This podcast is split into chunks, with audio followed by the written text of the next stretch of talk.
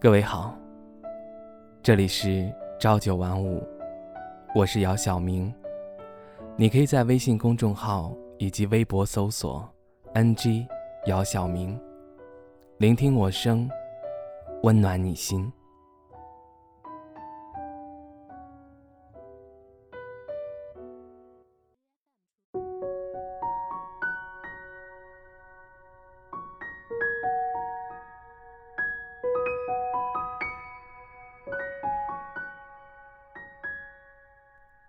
四十平米的房子，一张双人床，一个没有抽烟机的厨房，只能站一个人洗澡的卫生间，一个衣柜，一台电脑，一张桌子，还有一把被我扔在鞋架上的吉他。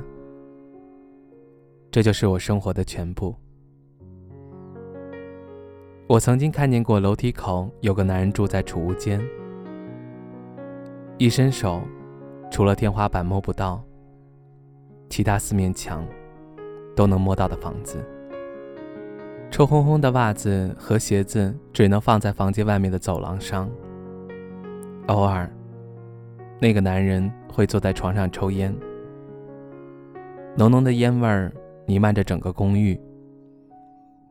听说这样的房子，在北京一个月一百块钱。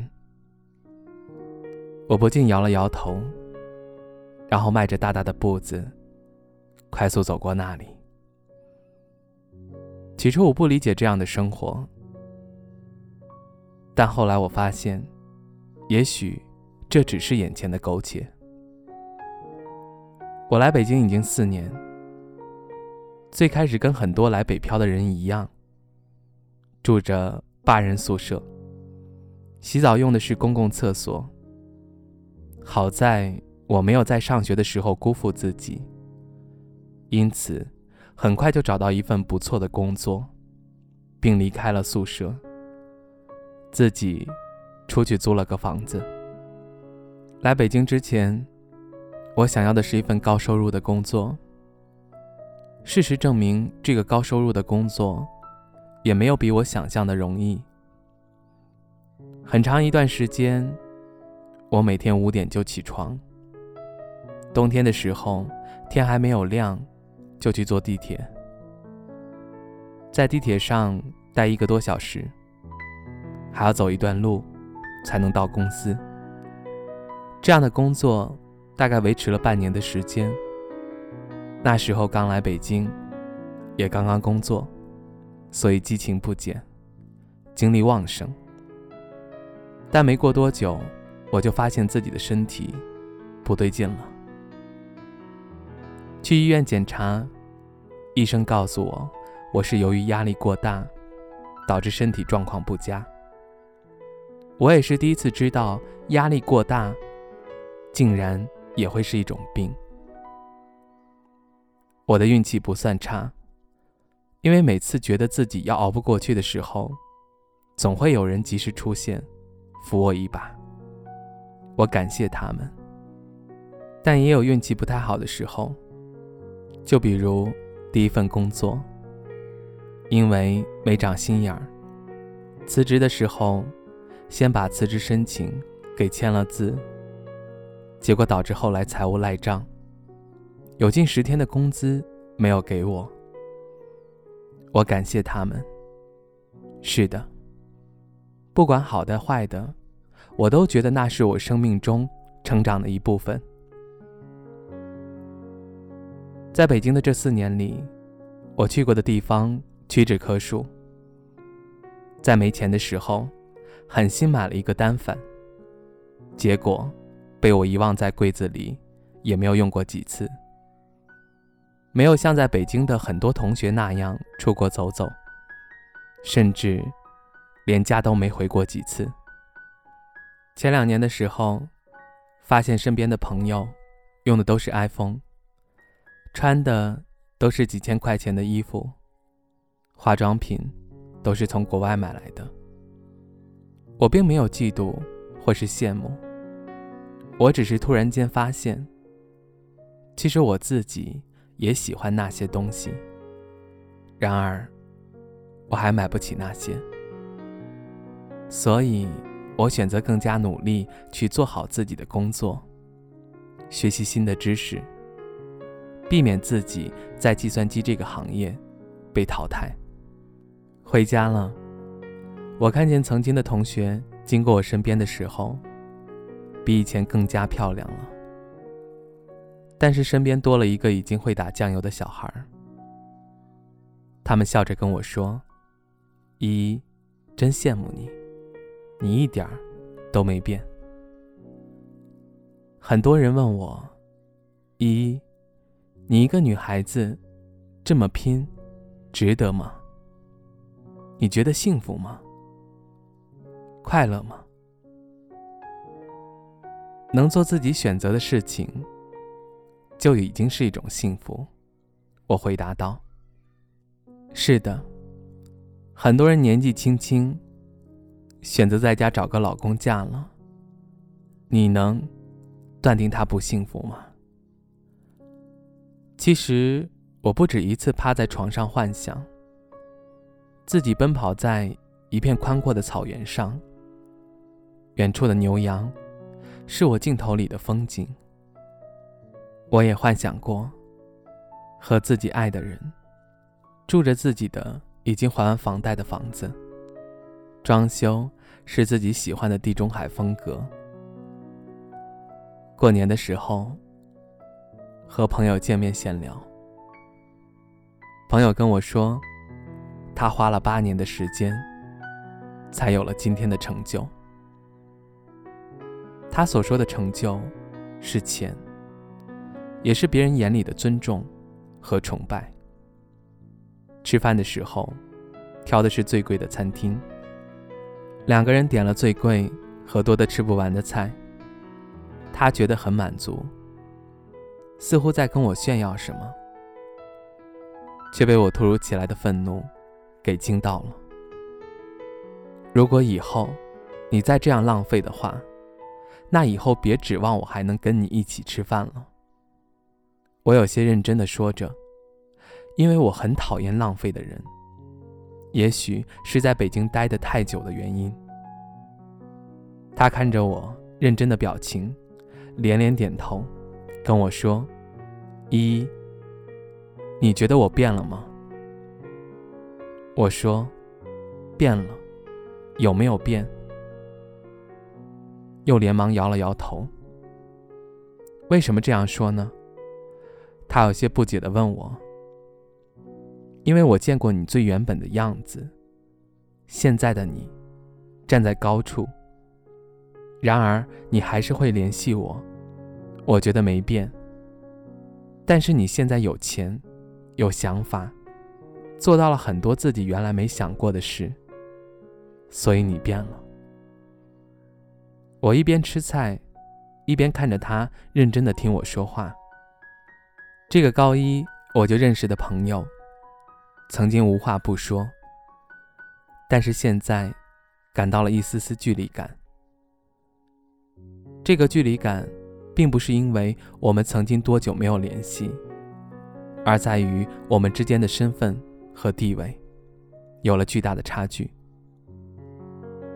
但是我依然在他面前放肆地说着他的不对，这就是朋友吧？他说：“我发现你。”一直没变，你不像我在外面认识的女孩子一样势利和张狂，摆出一副高高在上的样子。反而我的出现，让你感到一丝尴尬，是吗？我反问他。其实我也不知道自己是什么样的人，真的不喜欢昂贵的车子、高大上的房子吗？不。我其实很喜欢，只不过我选择自己努力去换取那些物质上的东西，而不是找个有钱人嫁了。你觉得我现在过得好吗？他又问。我说好，但也不好。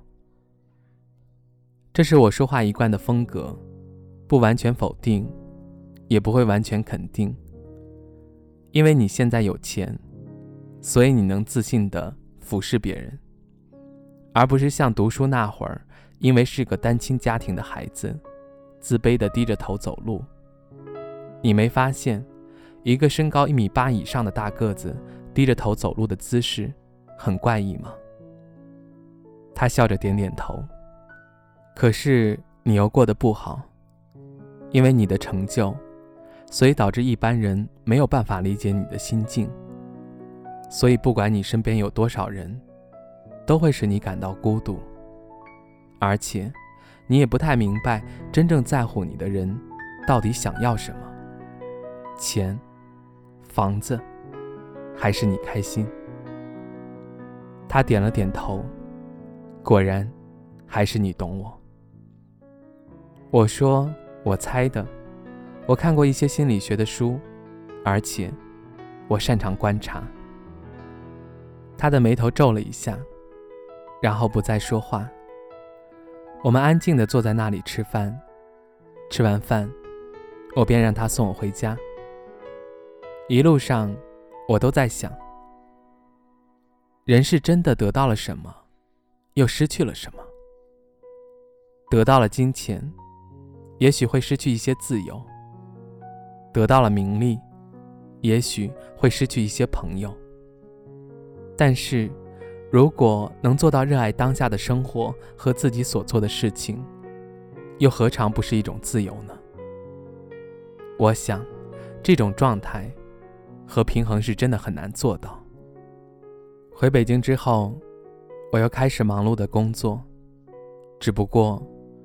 我不再找借口说，我如今有男朋友，男朋友等着我回家吃饭呢，然后推掉姐姐们的邀请，而是选择打电话跟男朋友说，我今天想要跟朋友吃个饭，你自己吃饭吧。周末的时候，我会买两张电影票，跟他去看一场电影，会在发工资的时候，给自己置办一件礼物。小长假的时候，去旅行，心里满足而充实。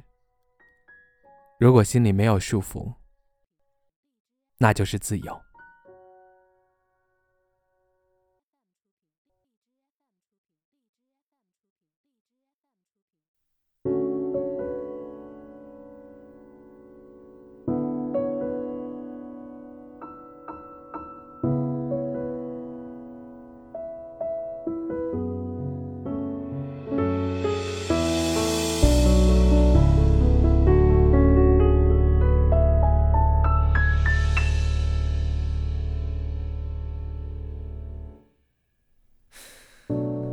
每个人都缺乏什么，我们才会瞬间就不快乐。单纯很难，包袱很多，已经很勇敢，还是难。多事情都有选择，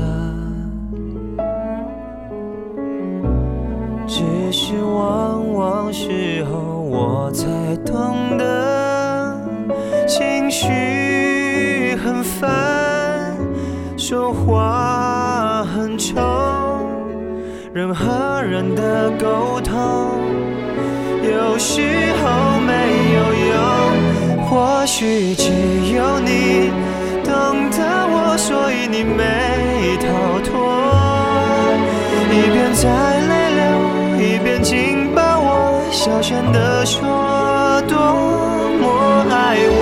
只有你懂得我，就像被困住的野兽，在摩天大楼渴求自由。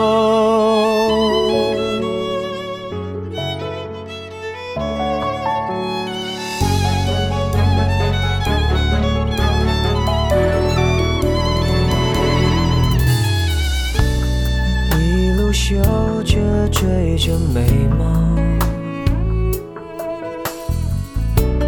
爬上屋顶，意外跌倒。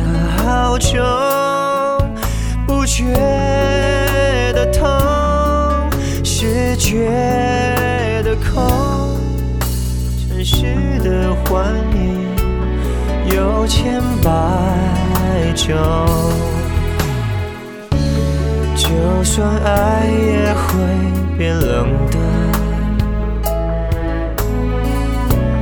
可是现在抱的你是暖的，我不晓得，我不舍得，为将来的难测，就放弃这一刻。